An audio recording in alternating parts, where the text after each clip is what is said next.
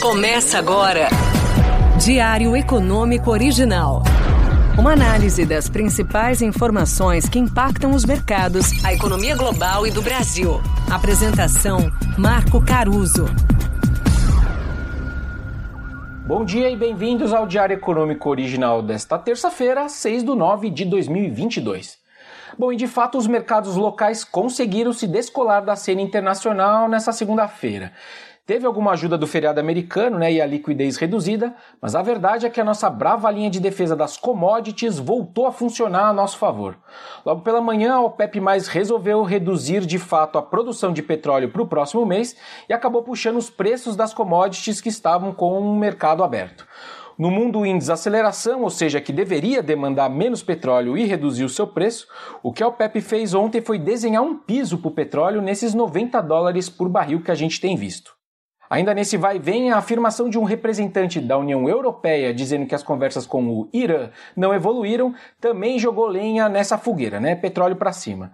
Para vocês terem uma ideia do tamanho do tranco que a Europa está sofrendo, o contrato futuro de gás de referência deles ficou oscilando entre 250 e 300 euros por megawatt-hora ontem.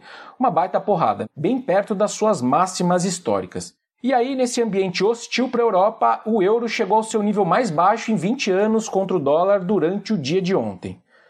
Outra notícia que acabou soando bem aqui para o Brasil veio lá da China.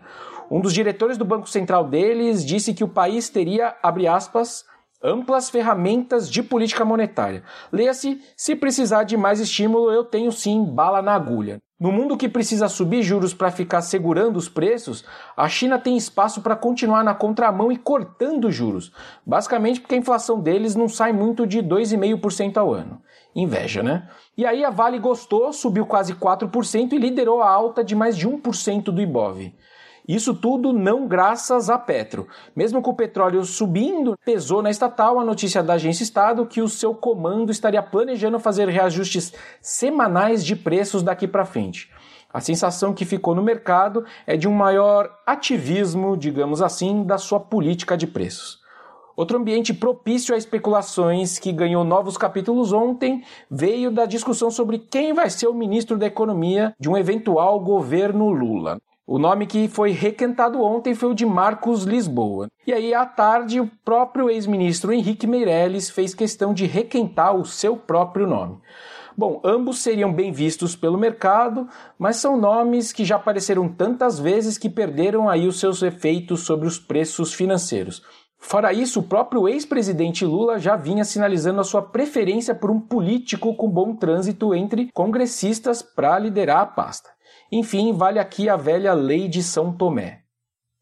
Falando do crescimento econômico mais forte no Brasil, né, outro argumento que tem ajudado a nos blindar desse externo ruim, o consenso aparentemente parou de revisar o PIB do ano que vem para baixo e subiu levemente segundo o Boletim Focus, para pouco menos de 0,5% de crescimento para 23. E ainda nesse sentido, mas falando aí um pouco mais de curto prazo, a Associação Brasileira de Shopping Centers divulgou uma alta de 14% nas vendas de julho, comparado aí com o mesmo mês de 2021, e uma alta de 17% se comparado com 2019, ou seja, o mesmo período, só que ali no pré-pandemia. O brasileiro está consumindo para dedéu nesse começo de segundo semestre. Relembrando, o mercado espera uma boa desaceleração da atividade nesse segundo semestre, que se não vier, nos sugere duas coisas, né, olhando para macro. Uma, obviamente, que as revisões de PIB não vão parar por aí, mas também que a carga de juros para a inflação continuar caindo aqui no Brasil pode precisar ser maior. No mínimo, ficar nesses 13,75 atuais por muito mais tempo. Bom, por hoje é isso. Bom dia, bons negócios e sorte sempre. Você ouviu? Diário Econômico Original. Uma análise das principais informações que impactam os mercados, a economia global e do Brasil. De segunda a sexta, às sete da manhã, no Spotify e YouTube.